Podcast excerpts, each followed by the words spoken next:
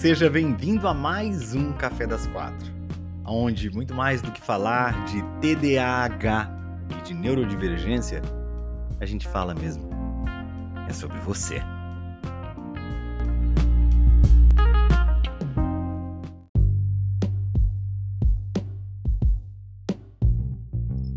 Boa tarde, boa tarde, sejamos todos muito bem-vindos a mais um Café das Quatro. Hoje para falar um pouco ou bastante sobre as emoções, entender o, o, papel das emoções no nosso comportamento.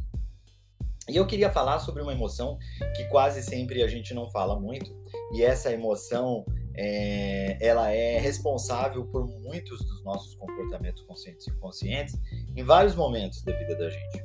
Mas a gente não presta muita atenção nela. Que emoção é essa? Fala aí para mim no chat, você que está aqui no Instagram. Fale para mim no chat, que emoção você acha que é essa? Que emoção é essa que vem e muitas vezes atrapalha você de conseguir chegar onde você quer, de você conseguir é, lidar melhor. Aí tá vendo? Ah, o Vitor tá perguntando, Bruno, TDAH tem dificuldade de relacionamento com pessoas da família? Pode vir a ter, sim. Pessoas do núcleo pode vir a ter, né? É, e, e, e, relacionamento também tem a ver com emoções, né? Culpa. Hum, interessante. Culpa. Olha, essa emoção, gosto muito dela, hein? Falta da grana, Jana tá falando. Ah, ai. Hum. A falta de grana pode vir a gerar uma emoção, né? Não exatamente vai, mas pode virar. Medo de rejeição. Aí, ó. Medo do futuro. Que legal! Que legal, medo da rejeição, medo do futuro, culpa.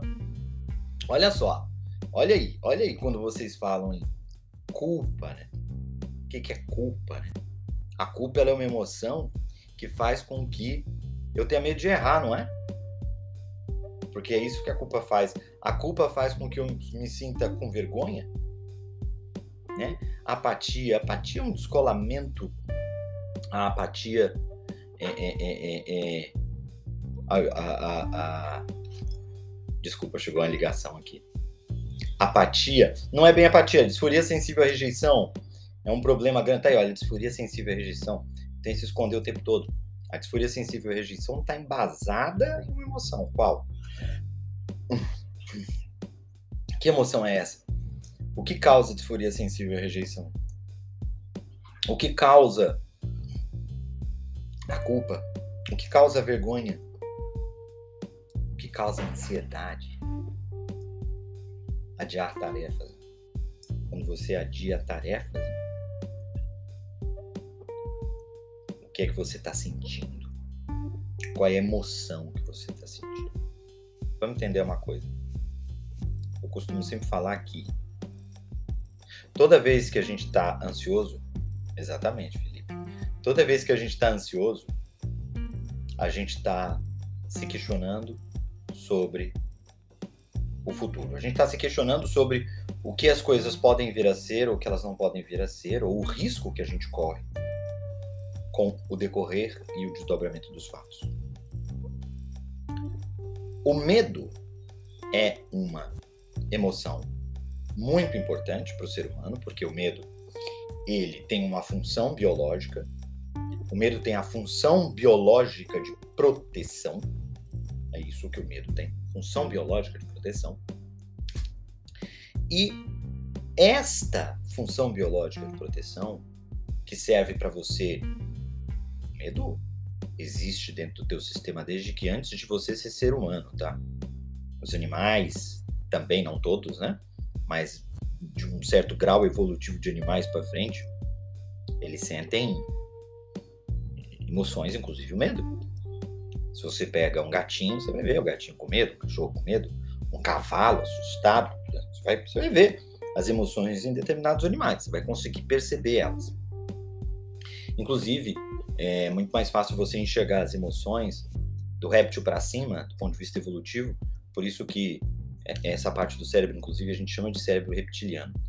Mas o que eu queria conversar com vocês é o seguinte: o medo ele tem uma função biológica que é a de proteção. Então, quando a gente sente medo de algo, é porque o nosso sistema enxerga neste algo, ele enxerga no contexto algum nível de risco e faz uma avaliação desse risco e gera na gente uma emoção que faz com que a gente tenha mais resistência a enfrentar esse risco, porque desta forma a gente acaba se protegendo mais. Faz sentido? Ou seja, é um mecanismo que o nosso sistema nervoso desenvolveu ao longo de anos de evolução para que nós pudéssemos evitar os perigos que, por milhões de anos, e aí eu estou falando desde antes de sermos, inclusive, é, é, Homo sapiens, estou falando aí de, de, de, muitos, muitos anos antes. Né? A gente está falando de um sistema que coloca um animal, um sistema que dá proteção a esse animal quando ele precisa fugir de perigos, porque ele precisa proteger a vida dele, porque senão ele não propaga, né? Então ele precisa se proteger, ele precisa se proteger dos perigos de outros animais, ele precisa se proteger do perigo da fome, ele precisa se proteger é, do perigo do tempo.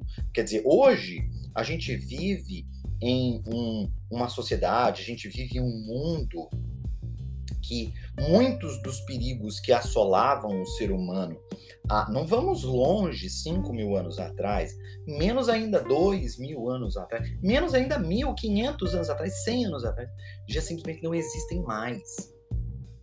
Mas o, o sistema que, nervoso que a gente tem, quer dizer, o cérebro com o qual a gente foi equipado, e todo o nosso sistema não, ainda não conseguiu, através é, da, da, evolução das espécies, perceber essas mudanças, as mudanças pelas quais o bicho-homem passou recentemente são muito grandes, né?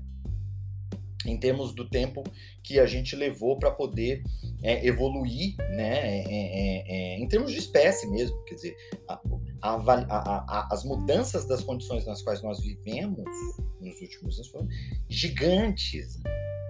Se você pega o homem que vivia dois mil anos atrás e que vivia cinco mil anos atrás, a diferença entre eles não é muito grande. E a diferença entre eles é de 3 mil anos. E a diferença do modo deles de viver não é muito significativa. Agora, se você pega o homem de 200 anos atrás e o homem de hoje, a maneira desses dois homens viver são radicalmente diferentes. E por que, que eu estou te falando isso? Porque a gente ainda não sabe os impactos que isso tem neste sistema nosso, nervoso, que não foi desenhado ainda para esse mundo. Esse mundo chegou antes do que o sistema foi desenhado para ele. Então, quando a gente está falando de saúde mental, e é por isso que eu estou falando de medo, porque a ansiedade, ela é um nome que a gente dá para um tipo específico de medo. E todos nós possuímos medo.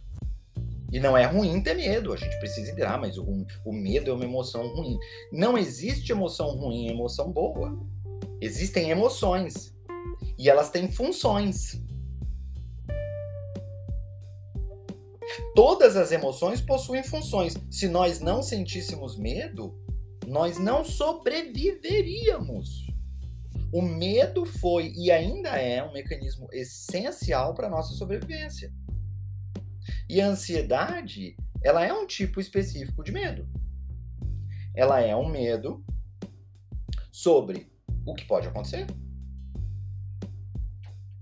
Principalmente quando eu tenho muitas perguntas sobre o que pode acontecer, quando são muitas as possibilidades que podem vir a acontecer, o meu medo tende a aumentar, porque os riscos associados a possibilidades diferentes são maiores.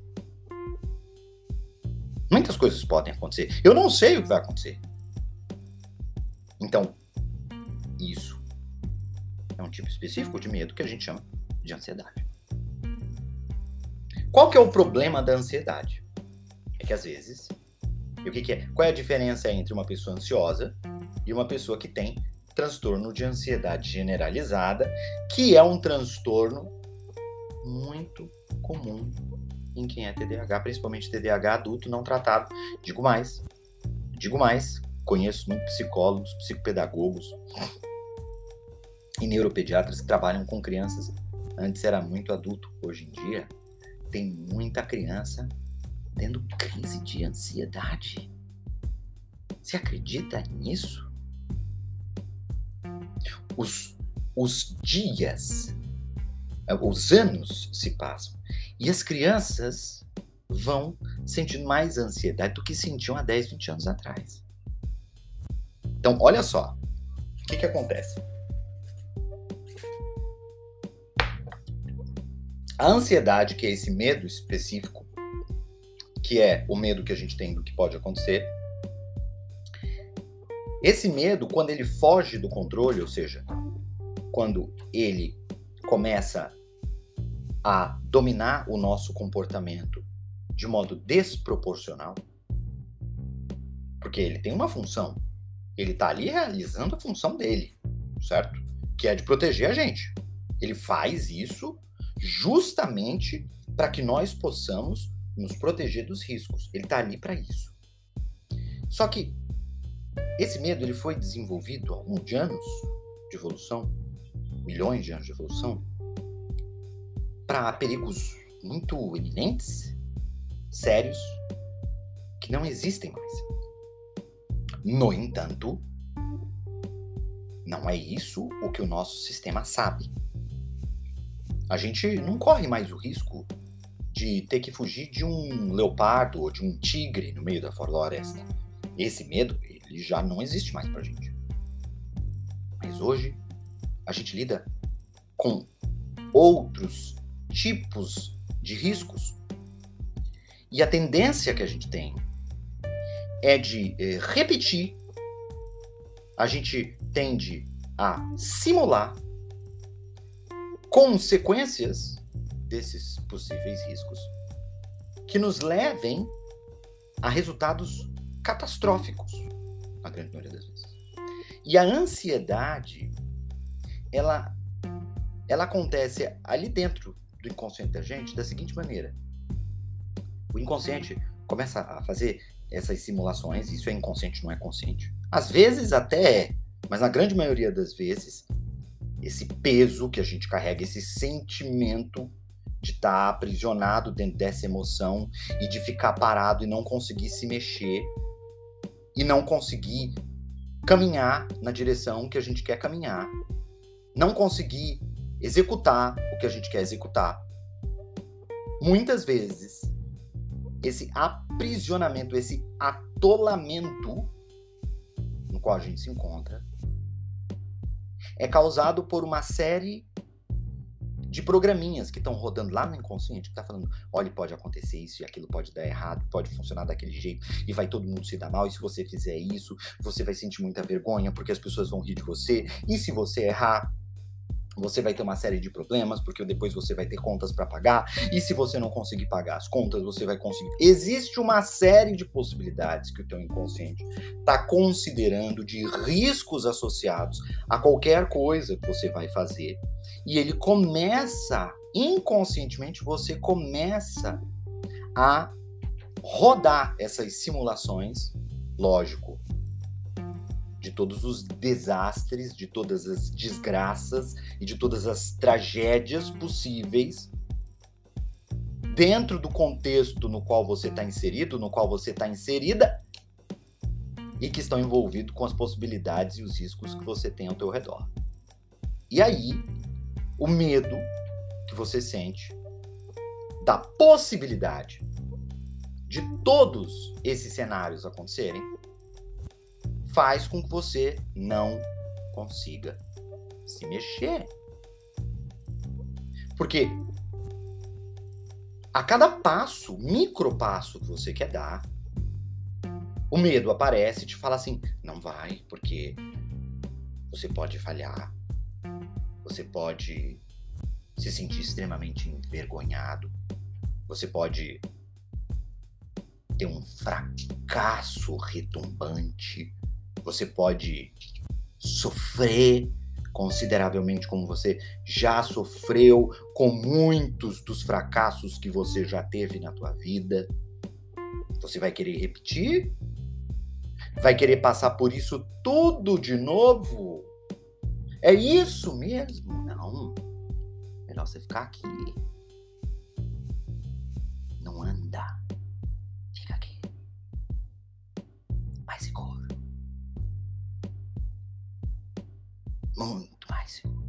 É isso que eu te falo.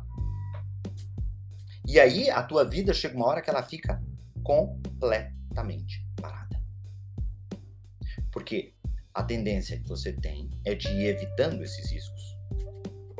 Porque, veja bem, o mundo mudou, você não tem mais que correr do leopardo. Hoje o medo não é de ser comido por um tigre. Hoje o medo é falar em o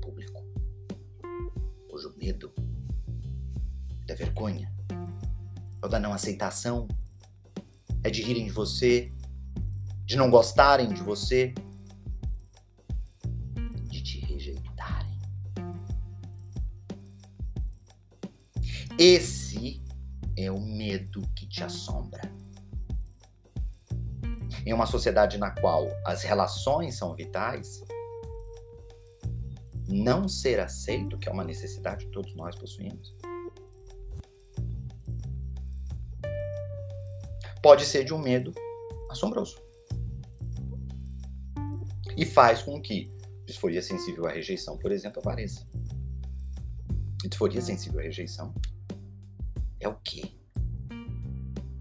Disforia sensível à rejeição é o medo que você sente pela possibilidade de você ser rejeitado. Veja bem, não é o medo em ser rejeitado medo que pode vir a se transformar em pavor, que é um medo muito mais acentuado, é um pavor que você sente da possibilidade de você ser rejeitado. Aí o que é que você faz? Você procura medir todos os passos que você dá, todas as palavras que você emite, para que você diminua o máximo que você puder possibilidade de você ser rejeitado.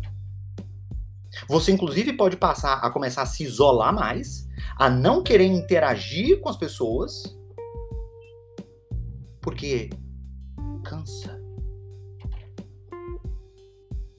Você ficar calculando todo micro passo que você tem que dar, todo tipo de palavra que você vai emitir.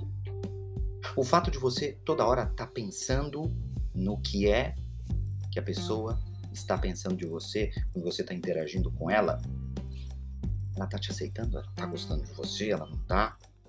O que, o que será que o que será que o, o, ela ela está achando de você em função de como você está se comportando?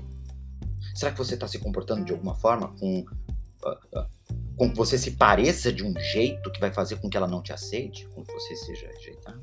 E aí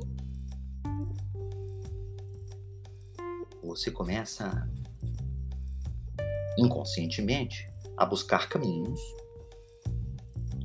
que facilitem com que as pessoas gostem de você.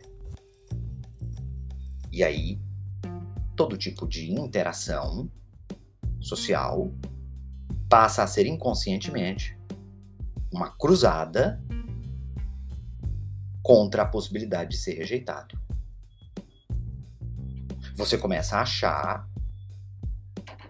que você tem a obrigação de fazer com que as pessoas gostem de você. Você tem, por obrigação, fazer com que as pessoas se apaixonem por você, admirem você. Porque se isso não acontecer, você está falhando. Você está errando.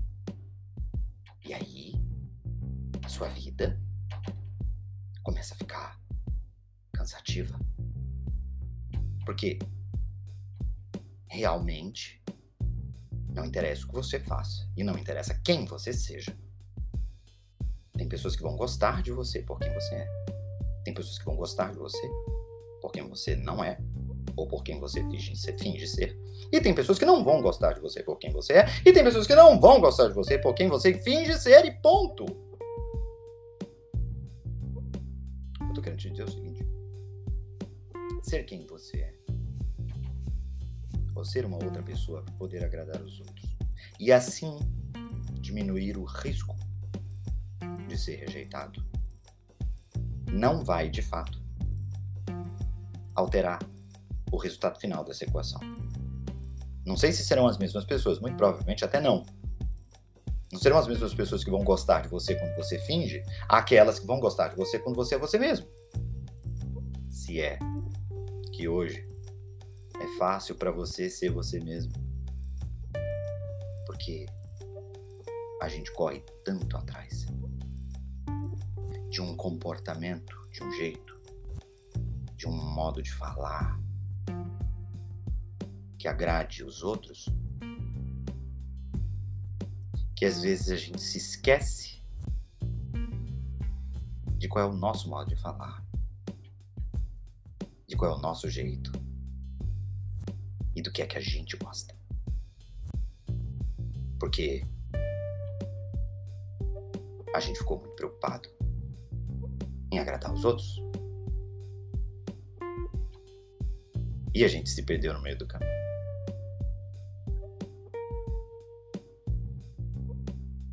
Mas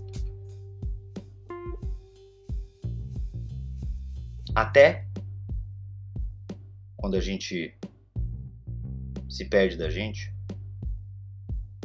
a gente também constrói caminho rumo a quem a gente é. Sabe por quê? Porque às vezes todas as práticas que você fez até hoje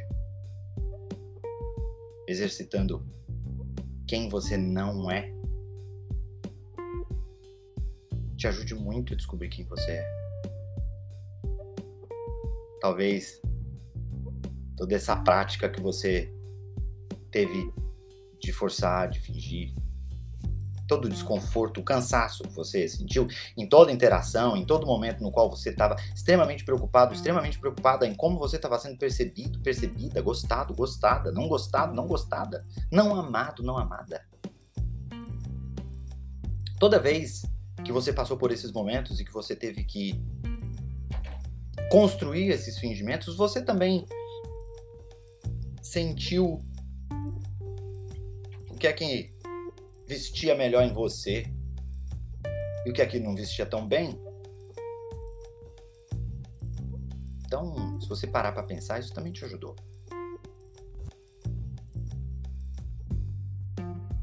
E pensa comigo. Todo caminho que você faz para achar quem você é não interessa. Qual é o ponto de partida desse caminho? Pode ser agora, esse café todo caminho que você faz em busca de quem você é é um caminho que vale a pena. É um caminho cheio de descobertas encantadoras e incríveis. E é sempre, sempre um deleite de se fazer. Procura festejar, amar e ser grato por cada micro passo que você der, que você descobre um pedacinho seu, que é só seu, e que você sabe que quando você exerce esse pedacinho, seja um jeito de falar, seja um trejeito, seja um tom de voz, quando você faz aquilo porque é seu, não porque você está preocupado com como você está sendo visto, percebido. Celebra vive, exerce esse pedacinho teu que você encontrar pelo meio do caminho. Porque esse pedacinho vai ajudar você a chegar em outro pedacinho, que vai chegar em outro pedacinho. E se você continuar juntando esses pedacinhos, vai ficar muito mais fácil de você se aceitar mais do que isso, gostar de você do jeitinho que você é. Porque eu amo você do jeitinho que você é. Do jeitinho que você é. Eu sei que cada um de nós temos uma luz que só é possível de ser emitida por essa combinação singular que forma a gente. Eu sei disso. Tem uma música do Caetano baseado num livro do Jorge Amado que chama Luz de Tieta. E fala de uma pessoa especial, mas fala de todo mundo. Diz que é, o refrão é conhecido, né? Eta, eta, eta, eta. É a lua, é o sol, é a luz de Tieta. Ele fala do cotidiano, ele diz: todo dia é o mesmo dia, a vida é tão tacanha, nada novo sob o sol. Ele diz que é, é, sob a luz, não se banha nada novo, nada se tem novo. Carnaval e futebol. É, ele diz que a vida é estreita. Ele diz que em algum lugar tem sempre alguém com uma luz a mais para entregar. E a diferença entre essa pessoa que tem essa luz e as outras é só uma. Ela enxerga a própria luz. Ela valoriza a própria luz. Ela exerce essa luz. Põe essa prática para você na tua vida. Seja você TDAH, neurotipo, quer que seja. Exerce a tua luz. Busca a tua luz. Alimenta a tua luz. Um beijo. Excelente sexta-feira para vocês. Segunda-feira a gente está de volta aqui para mais um Café das Quatro. Eu já estarei em São Paulo e, e a gente vai fazer o café de lá. E eu espero mesmo que o café de hoje tenha ajudado você a lidar melhor com teu medo, mas mais do que isso, a se sentir a sentir menos medo de ser quem você é. Esse é um medo gostoso demais de enfrentar. Amo vocês. A gente se vê por aí pela rua, pela chuva, pela fazenda, pela casinha de saber. Foi.